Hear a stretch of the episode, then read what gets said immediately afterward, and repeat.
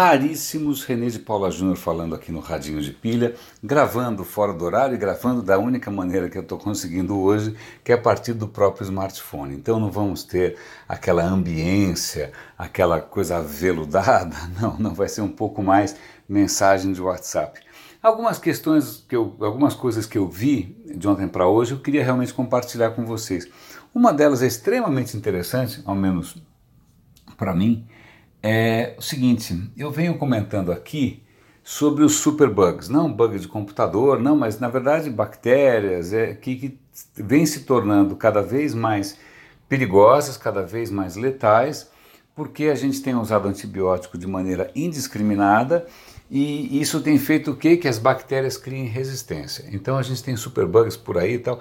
E uma delas é uma tal de C. difficilis. Não me lembre, não me pergunte o que é o C, eu já esqueci mas chama C. difficilis. Ela tem provocado, ela começou provocando em alguns hospitais alguns surtos bastante perigosos, bastante letais, inclusive, e foi se espalhando pelo mundo. Agora essa C. difficilis está em tudo quanto é canto. E aí os pesquisadores resolveram estudar por que, que ela era mais letal. E aí tem uma entrevista num podcast da própria BBC, a BBC tem um podcast que eu adoro, que chama Inside Science. Eu acho que ninguém vai ter paciência de ouvir o, bendito podcast, então eu vou ter que apelar para a minha memória. O que o pesquisador fala é o seguinte: olha, a gente tinha dois caminhos para tentar entender por que, que essa bactéria era é, mais letal. A gente podia ver se ela produzia alguma toxina mais letal, ou então a gente tomou um outro caminho e pensou o seguinte: e se ela não for necessariamente mais tóxica, mas sim ela for mais é, viru, virulenta não é uma boa palavra, porque não é um vírus, né, mas é, e se ela se multiplicar mais rápido, ou se simplesmente ela é, ela é mais bem sucedida né, do que as outras bactérias similares. E aí eles foram estudar e perceberam uma coisa curiosa. Essa C. difficilis, ela tem várias famílias, por assim dizer, várias cepas, né? Então tem vários tipos de C. difficilis e algumas são muito mais letais. E essa que está provocando esse surto especialmente difícil de tratar, é, ela tinha uma característica interessante. Ela conseguia se alimentar de um tipo de açúcar que as outras bactérias não estão nem aí. Então, quando existe aquele tipo de açúcar, cujo nome está em inglês, eu não sei como é que é em português, mas tudo bem, é aquele tipo específico de açúcar, essa bactéria saía se, se reproduzindo que nem uma louca e as outras bactérias não tinham chance. Né? Então, na verdade, o que explicava por que, que essa variedade de C. difficilis era tão bem sucedida era o fato dela conseguir se nutrir de um tipo específico de açúcar. Aí eles foram ver que açúcar é esse, é um açúcar que é utilizado como, como como é que chama? Um aditivo alimentar como é, é, não é aditivo que a gente fala, é bom, é usado na indústria de alimentos para tornar as coisas mais apetitosas. Então ele está em massas, está em pão, está em sorvete, é usado à torta e à direito e aparentemente sem nenhum efeito nocivo para os humanos.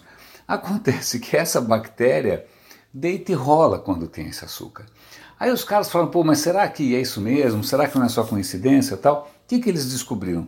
Que uma outra variedade da C. difficilis, que não é necessariamente muito próxima, né, ela também desenvolveu uma maneira de se alimentar desse açúcar, uma outra maneira. Né, não é exatamente o mesmo mecanismo, mas ela consegue se aproveitar desse açúcar e, e isso explicaria também a agressividade, a virulência dessa outra variedade da C. difficilis. Então, bom, temos duas bactérias que são super virulentas e as duas são as únicas que conseguem se alimentar desse açúcar. Então, algo nos diz que é a culpa, né, é o que está acontecendo aqui é o açúcar. E eles foram pesquisar.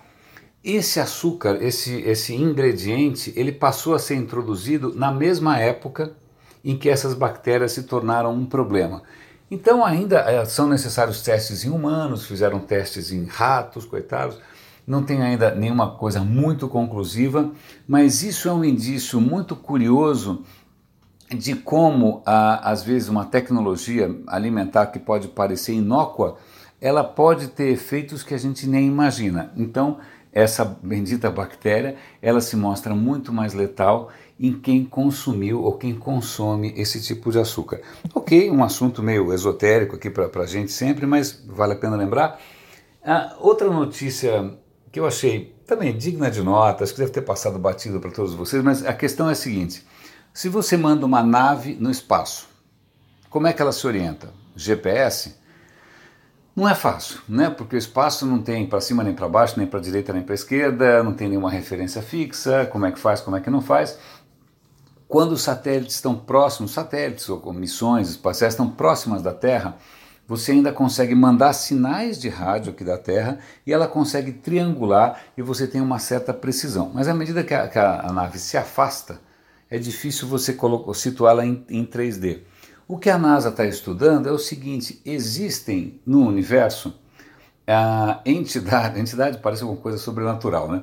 Mas existem, existe um fenômeno chamado pulsar. Pulsar é, é, não é tão raro assim, acontece com uma certa frequência. É quando uma estrela de nêutrons colapsa é, e tem alguma coisa que ela está próxima de um buraco negro. E agora deu branco exatamente por que a estrela de nêutrons faz isso mas ela emite com uma constância absolutamente é, genial, ela emite pulsos de raio-x como, se fosse um relógio, ela está sempre pulsando, pulsando, por isso chama pulsar. É, elas são muito brilhantes, isso é muito fácil de detectar e elas pulsam com extrema regularidade. Acontece que a NASA está pensando em usar esses pulsares, cujas posições são bastante conhecidas, como se fossem faróis, como se fossem é, é, é, marcos para que as naves consigam se posicionar localizando esses pulsares. Ah, aquele está ali, aquele está colar, aquele está colar. Opa, já sei onde é que eu estou com relativa precisão. Né? Isso é bom porque não depende de nada que a gente faça na Terra. Então, quem estiver no espaço e conseguir se orientar, não tanto pelas estrelas, né, é, mas pelos pulsares, ela vai conseguir se localizar. Um dado interessante, a missão Voyager, que é aquela missão que já está saindo do sistema solar tal, ela leva consigo uma placa é, com várias informações sobre a Terra, sobre os humanos, tem um disco com gravações de música, etc e tal, caso alguma raça alienígena um dia descubra, né? E na hora de apontar onde fica a Terra, o próprio Carl Sagan, que era o astrônomo encarregado dessa missão, é, ele deu a ideia de usar como referências pulsares para que os caras tivessem a mínima ideia de onde o planeta estava. Eu achei bacana, eu sei que astronomia, de novo, mas eu acho que tem lá o seu encanto. Tem duas notícias mais aqui que eu separei para conversar com vocês, vamos ver se eu acho. Eu estou vendo no, no, próprio celular que eu estou gravando, então às vezes isso fica um pouco mais complexo. Tá aqui, eu, eu sempre gravo tudo num aplicativo chamado Pocket, Hum, ah, isso é muito interessante. Um artigo sobre uma, um, uma melhoria, uma, um, um, melhoramento aí do Bitcoin. O que eu, eu gostei muito desse artigo, que foi a primeira vez que eu entendi alguns problemas do Bitcoin. Eu sabia que o Bitcoin tinha alguns problemas, como por exemplo lentidão, mas eu nunca tinha entendido por quê. E vamos ver se eu consigo compartilhar com vocês essa informação, porque é interessante. A questão é a seguinte: a promessa do Bitcoin, você sabe, né? Ah, tem um sistema financeiro que é descentralizado, que é custo zero, que é instantâneo, etc. E tal. Na verdade, não é bem assim, ele não é instantâneo. Se eu faço uma transação com alguém, sei lá, paguei Bitcoin para alguma pessoa, essa transação vai ser armazenada num blockchain, mas ela tem que ser validada. Alguém tem que ir lá e validar, dizer, olha, essa transação está correta. É essa validação que é, é o que movimenta o que a gente chama dos mineradores, os caras que têm aqueles mega computadores por aí minerando Bitcoin. O que, que eles estão fazendo? Né? Eles estão validando essas transações. Acontece que essa validação é lenta, consome muita computação. Então, se você faz uma transação de Bitcoin, você tem que ficar esperando alguém validar. Isso pode demorar muito, né? pode demorar minutos, pode demorar horas, sei lá. Então, essa é a razão que o Bitcoin tem uma demora embutida. Né? Aí o que acontece é, alguns players aí de mercado, para tentar acelerar, né, para não ficar esperando essas coisas, eles oferecem benefícios extras para quem quiser validar essa operação que eles fizeram. Então eles oferecem um prêmio. E aí o que acontece? A transação Bitcoin, que em princípio não teria custo, passa a ter um custo. Então de repente, sei lá, você quer fazer uma transação, vai custar 14 dólares, porque senão o cara não vai validar rápido. Né? Então, poxa, se custa tanto assim, Então não dá para você comprar um café na esquina, não dá para você comprar uma revista na banca. Né? Então foi a primeira vez que eu entendi tanto a demora quanto as taxas embutidas nesse sistema de Bitcoin. O que, que esses caras estão é, propondo é um sistema chamado Lightning. Eu vou dar aqui o, o, o, Lightning ou Lightning? Acho que é Lightning, Lightning de relâmpago, né? Eu vou dar o link para vocês darem uma olhada. É, que a ideia é a seguinte: se eu estou sempre comprando café da Starbucks, eu crio um canal com a Starbucks. Esse canal eu vou fazendo quantas transações eu quiser sem validar. Né? Num certo momento, essas transações todas são validadas de uma vez. Então, enquanto essas, cada transação unitária ela tem custo zero e ela é praticamente instantânea. Né? Mais para frente ela vai ser validada. Então, essa é uma, uma, proposta de melhoria do Bitcoin, acho que ela chama Lightning, se não me engano. É, eu ainda vou tentar entender um pouco melhor, explicar para vocês um pouco melhor, mas eu estou feliz porque pela primeira vez, e me corrijam se algum de vocês for um especialista em Bitcoin, tenho muitos amigos que estão envolvidos com isso. Eu não estou, por, por, porque eu não gosto de especulação, eu não me ligo muito em mercado financeiro, em dinheiro. É, se vocês tiverem alguma correção a fazer, por favor, eu vou incorporar e no próximo Roda e Avisa, no próximo Radinho de Pilha, eu prometo é, comentar aqui com vocês. Um adendo, eu tenho um podcast chamado Roda e Avisa, rodaavisa.com, é, e eu fiz um vídeo esses dias que está batendo todos os recordes de audiência, de likes, etc e tal, que é um vídeo com dicas de carreira. Uma maneira de achar isso fácil é ou entrar no meu canal do YouTube, eu não sei se vocês têm acesso. A, a versão em áudio está aqui no próprio SoundCloud, onde eu publico aqui o Radinho de Pilha.